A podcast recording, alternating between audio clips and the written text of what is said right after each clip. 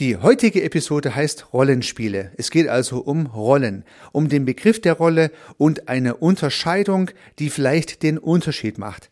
Es geht in dieser Episode aber auch um Überlastsituationen und eine ganz konkrete Methode, wie man solche Überlastsituationen transparent machen kann und dann mit systemischen Mitteln bearbeiten kann.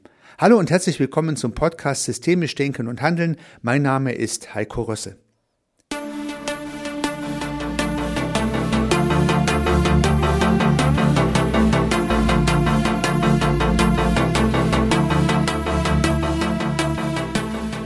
In dieser Episode erwartet Sie also zunächst mal ein na, theoretischer Gedanke zum Thema der Rollen und dann eine praktische Idee, die sich direkt daran anschließt, die man dann ganz konkret in Situationen verwenden kann, insbesondere dann, wenn es mit Überlastsituationen zu tun hat, also immer dann, wenn Menschen oder auch Organisationen der Auffassung sind, dass sie gestellte Aufgaben nicht erreichen können, weil sie überlastet sind.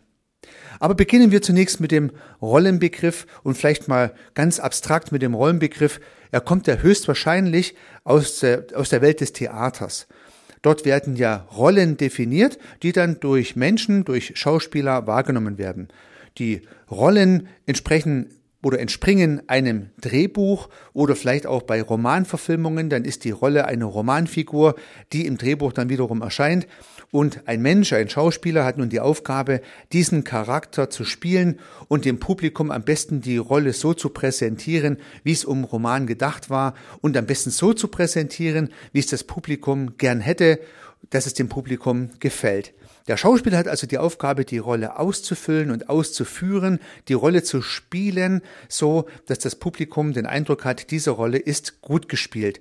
Dann applaudiert das Publikum, weil es ja eine Erwartung an die Rolle hat, nicht unbedingt an den Schauspieler. Und das ist mal die große und wichtige Unterscheidung.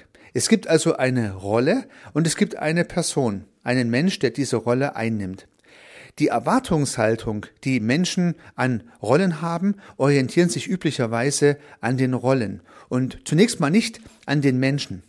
Leider wird diese Differenzierung oft nicht konsequent durchgeführt, aber beobachten Sie mal sich selber mit Ihren Erwartungshaltungen und dann werden Sie vielleicht feststellen, dass zunächst mal eine Erwartungshaltung an die Rolle gestellt wird und wenn der Mensch, der diese Rolle einnimmt, diese Erwartung nicht erfüllt, dann ist man unzufrieden. Ja, dann hat man vielleicht entsprechenden Korrekturbedarf.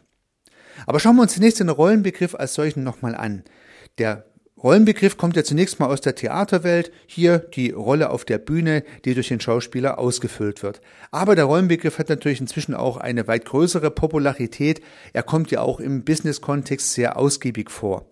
Rollen erscheinen beispielsweise in Prozessen und auch in Organigrammen. Dort wird ja auch nicht Müller-Meyer-Schulze reingeschrieben, sondern im Organigramm stehen Rollenbezeichnungen, die später erst mit Namen versehen werden. Zuerst mal wird die Rolle definiert und die Erwartungshaltung an die Rolle.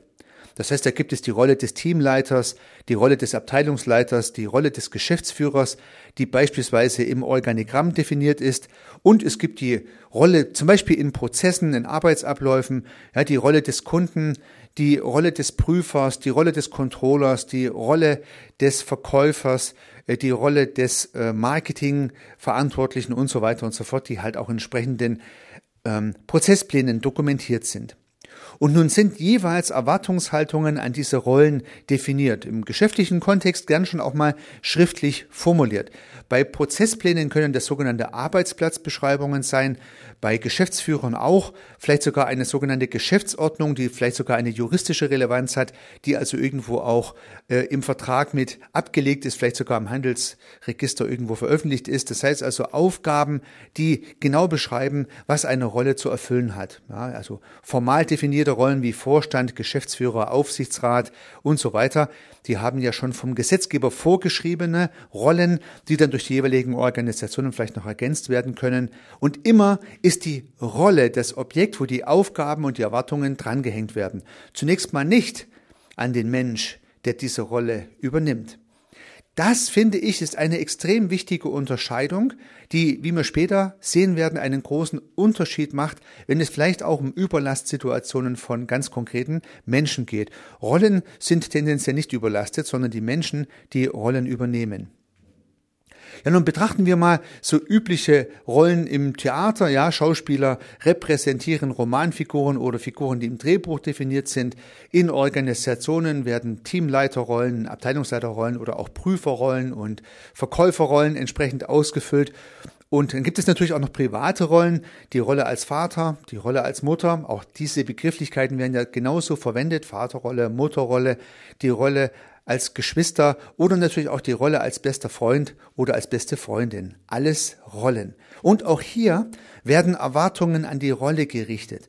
Ja, der wird seiner Vaterrolle nicht gerecht, ja, äh, die Mutterrolle wird nicht gut ausgefüllt oder ich habe eine beste Freundin, die dieser Rolle wirklich gut gerecht wird. Ja, solche Floskeln kann man ja tatsächlich hören. Und oftmals wird jetzt die Unterscheidung, das merken Sie schon, zwischen der Person, die die Rolle übernommen hat und zwischen der Rolle nicht mehr sauber durchgeführt. Ja, das passiert uns natürlich im Film und Fernsehen auch wenn wir dann einen Schauspieler irgendwo auf der Straße treffen und sehen, dann fällt uns vielleicht gar nicht ein, wie der Mensch heißt, uns fällt aber sofort ein, wie er im Film heißt. Also auch hier eine Vermischung natürlich der Rolle mit der Person und wir sprechen dann die Person vielleicht mit Herr oder Frau Kommissar an, weil wir es gar nicht wissen, wie der Mensch heißt, der diese Rolle spielt. Nur mal als Beispiel. Und wenn man nun eine Differenzierung zwischen Rolle und Person mal differenziert, dann ergeben sich natürlich gewisse Erkenntnisse, die sich daraus ableiten lassen. Denn dann gibt es Begrifflichkeiten wie zum Beispiel, diese Person füllt die Rolle aus. Ja, diese Person füllt die Rolle aus. Und man kann sich das vielleicht ein bisschen wie eine Mengenlehre vorstellen. Stellen Sie sich vor, die Rolle wäre eine, eine kreisrunde Fläche die definiert ist und die kreisrunde Fläche soll das Maß definieren, was diese Rolle zu leisten hat. Und nun kommt eine Person hinzu, die diese Rolle übernimmt und die Persönlichkeit dieser Rolle hat genau eine Fläche, die genauso groß ist wie die Rollenfläche. Und nun liegen die Rollenfläche und die persönliche Fläche des Menschen aufeinander. Und nun könnte man genau in diesem Fall sagen, dieser Mensch füllt die Rolle aus. Es gibt also keine Lücke. Genau das, was von der Rolle erwartet wird, tut der Mensch. Genau das, was von der Rolle erwartet wird, weil wie gesagt, die Erwartung hängt an der Rolle, tut der Mensch, der die Rolle ausfüllt.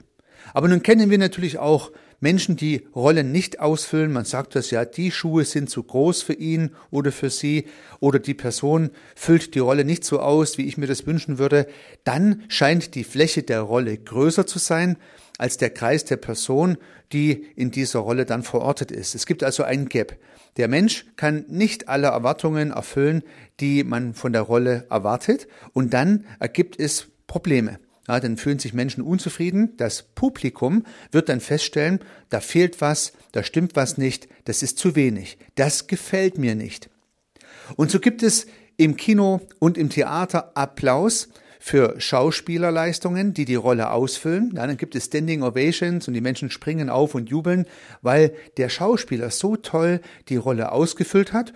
Oder es gibt vielleicht Puhrufe und faule Eier, wenn man den Eindruck hat, dass die Schauspielleistung, die man gerade gesehen hat, halt die Rolle nicht ausfüllt. Auch sowas gibt's natürlich.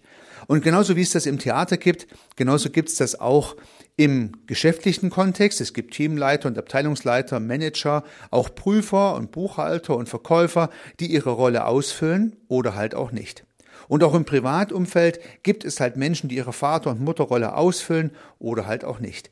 Die Rolle als beste Freundin, als bester Freund ausfüllen oder halt auch nicht.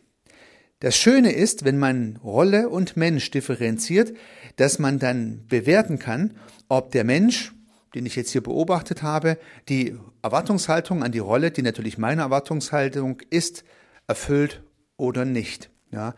Damit greife ich nicht unbedingt den Menschen an, jedenfalls dann nicht, wenn ich das gewitzt mache, sondern ich greife an oder kritisiere, wie der Mensch seine Rolle wahrgenommen hat oder wie ich beobachtet habe, wie der Mensch diese Rolle wahrnimmt und was meine Wirklichkeitskonstruktion ist, was meine Konstruktion ist, was ich erwartet hätte und was ich gesehen habe und wo da die Unterschiede sind. Und so kann ich vielleicht Menschen, die ich darauf hinweisen möchte, dass ich mir mehr oder anderes erwartet hätte, sehr gewitzt darauf hinweisen, wenn eine solches Gap offensichtlich sein sollte als Beobachter. Natürlich muss ich mir immer bewusst sein, ganz im systemischen Sinne, dass meine Beobachtung nicht die Beobachtung der anderen sein muss und vielleicht hat die Person, die die Rolle einnimmt, ein ganz anderes Bild als das, was ich habe. Auch das kann natürlich passieren. Aber wie dem auch sei, Durch die Unterscheidung von Rolle und Mensch, der die Rolle einnimmt, habe ich die Chance, auf Defizite in der Rollenerfüllung hinzuweisen, ohne den Menschen an sich anzugreifen. So, und nun haben ja Menschen in ihrem Leben verschiedene Rollen. Und letztendlich können es sogar viele Rollen sein, die Sie und ich und wir alle in unserem Leben einnehmen. Ja, es ist ganz bestimmt nicht nur eine Rolle, weil es gibt private Rollen, es gibt geschäftliche Rollen, es gibt vielleicht Rollen im Freundeskreis oder auch im Verein, die man übernehmen muss, darf oder soll oder möchte.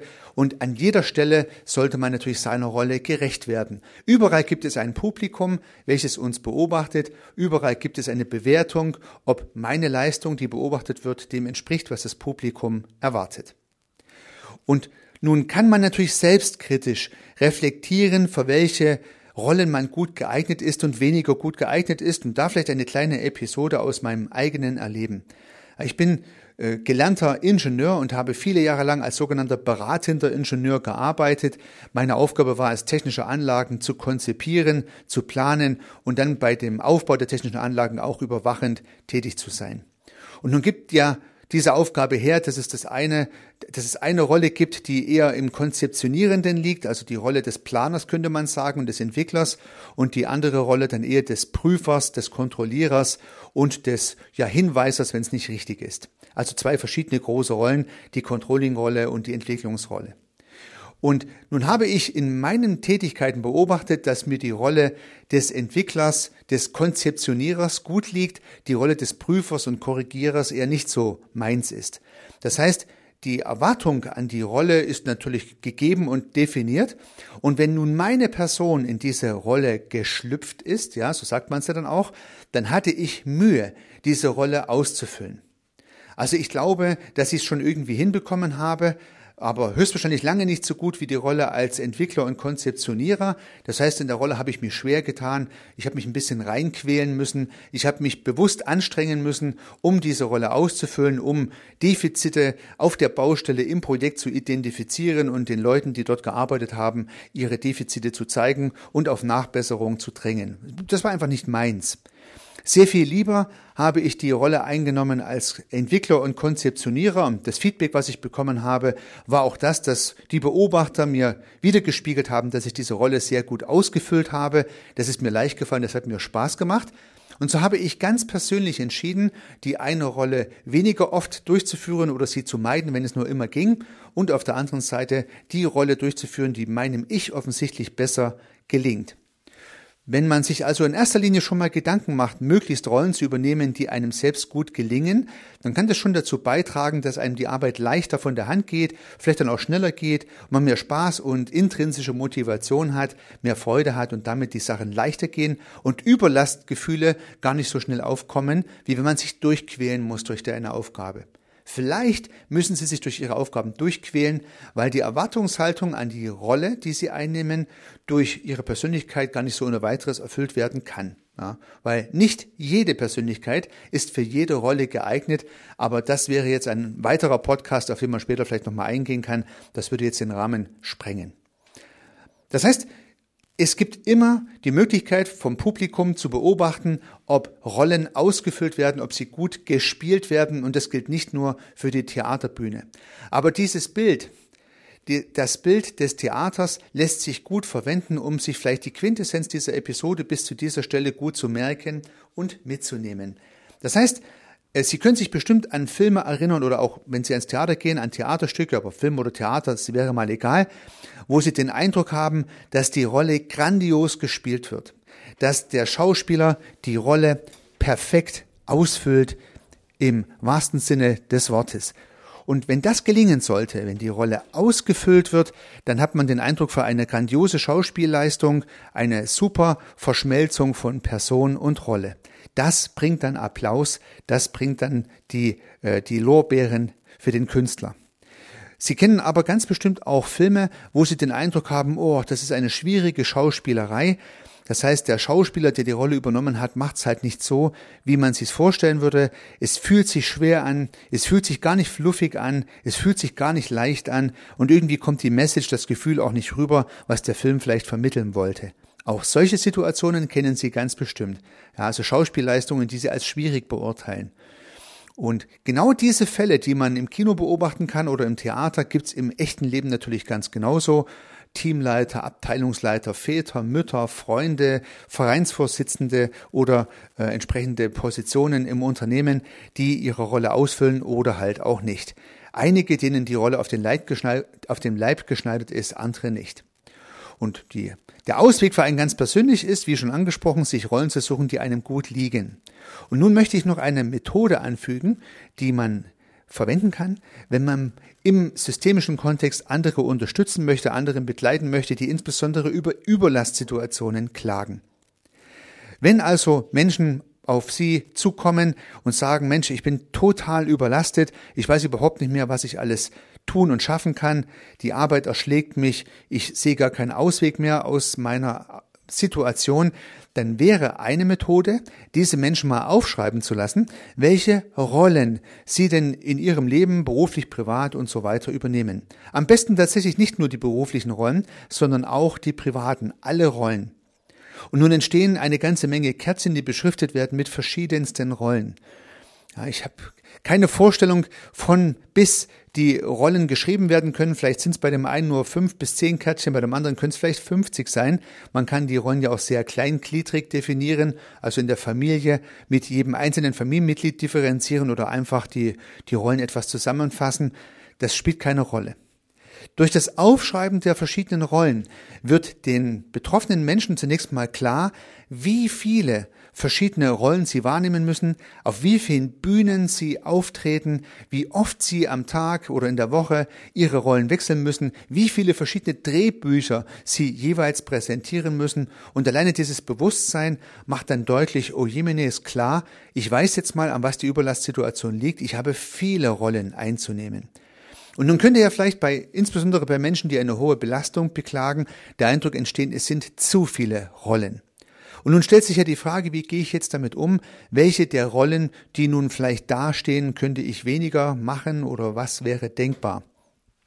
Und hier wäre eine Frage doch interessant, so eine Skalierungsfrage von 0 bis 10, ja, Skalierungsfrage von 0 bis 10, Schau dir die einzelnen Rollen an, überlege dir auf einer Skala von 0 bis 10, wie wichtig dir diese Rolle ist, wie viel Lust du hast, diese Rolle wahrzunehmen. Also fühle dich immer in diese Rolle ein und setze dann einen Wert zwischen 0 und 10, wie viel Lust du verspürst, diese Rolle wahrzunehmen. Und dann sind natürlich die Rollen, wo die größte Lust liegt, die Rollen auch, die der Mensch mit seinen Ressourcen am einfachsten füllen kann. Das ist sehr wahrscheinlich. Also ich gehe doch da am liebsten rein, habe da den größten Spaß dabei, wo ich auch am meisten Applaus bekomme, genau wie auf der Bühne. Und offensichtlich sind es ja genau die Rollen, denen ich in der Vergangenheit am besten auch gerecht geworden bin. Also ich werde mir nicht unbedingt die Rollen aussuchen, mit denen ich mich schwer getan habe. Ich persönlich würde mir jetzt nicht die Rolle als Prüfer und Controller aussuchen, wie ich es vorhin geschildert habe, sondern eher die Rolle als Entwickler und Konzeptionierer, die ich gerne wahrnehme, für die ich angemessen gute Ressourcen bei mir vermute. Also der erste Schritt wäre nun mal zu priorisieren, wenn man so möchte, welche Rollen sind eigentlich mit der größten intrinsischen Motivation versehen und vielleicht fallen dann schon ein paar Rollen raus, auf die man eigentlich gar keine Lust hat. Und nun kann man mit dem mit dem Klienten, mit dem Kunden überlegen, wie man vielleicht Rollen, die man eigentlich gar nicht übernehmen möchte, die eher eine Last sind als eine als eine Lust, eher ein Frust als eine Lust, wie man diese Rollen vielleicht auch loswerden kann, wie man sich von diesen Rollen verabschieden kann. Das wäre durchaus eine Möglichkeit, das Arbeitspensum genau an den Stellen zu reduzieren, wo die größte Last entsteht. Und zwar nicht die größte Last im Sinne der Zeit, das wäre ja eine andere Methodik, sowas anzugehen, sondern im Sinne der Lust. Also man schreibt erstmal auf, welche Rollen man hat und definiert dann die größten lustvollsten Rollen und nimmt genau die weiter mit und blendet genau die aus, die einem nicht so viel Freude verursachen, weil die Vermutung dahinter steckt, dass lustvoll ausgefüllte Rollen den größten Applaus bringen, die größte Selbstbestätigung bringen, die größte Motivation letztendlich zur Folge haben, Spaß machen und damit auch nicht zu Überlastgefühlen beitragen. Diese diese, dieser Kärtchenstapel, der also am Anfang sehr groß und lang war, könnte durch eine Priorisierung reduziert werden und dann könnte man bei den verbleibenden Rollen drüber nachdenken, wie man vielleicht gewisse Optimierungen in der Ausfüllung der Rolle durchführen kann. Das wären also dann weitere Feintuning-Arbeiten, die man in diesem Setup durchführen kann. Alles in allem glaube ich, dass durch die Transparentmachung der Rollen, die Menschen einnehmen müssen oder sollen, und deren Priorisierung bereits schon ein großer systemischer Effekt entsteht. Die Menschen denken über die Vielfalt ihrer Rollen nach und überlegen sich, ob sie wirklich jede Rolle übernehmen müssen oder ob es vielleicht auch mal gut sein kann, einfach Nein zu sagen. Aber dann genau an der richtigen Stelle. Das würde diese Übung natürlich hervorbringen. In dem Sinne wünsche ich Ihnen, dass Sie genau die Rollen machen, auf die Sie die meiste Lust haben. Die bringen Ihnen den größten Erfolg und den gönne ich Ihnen von ganzem Herzen. Unternehmen Sie was. Ihr Heiko Rössel.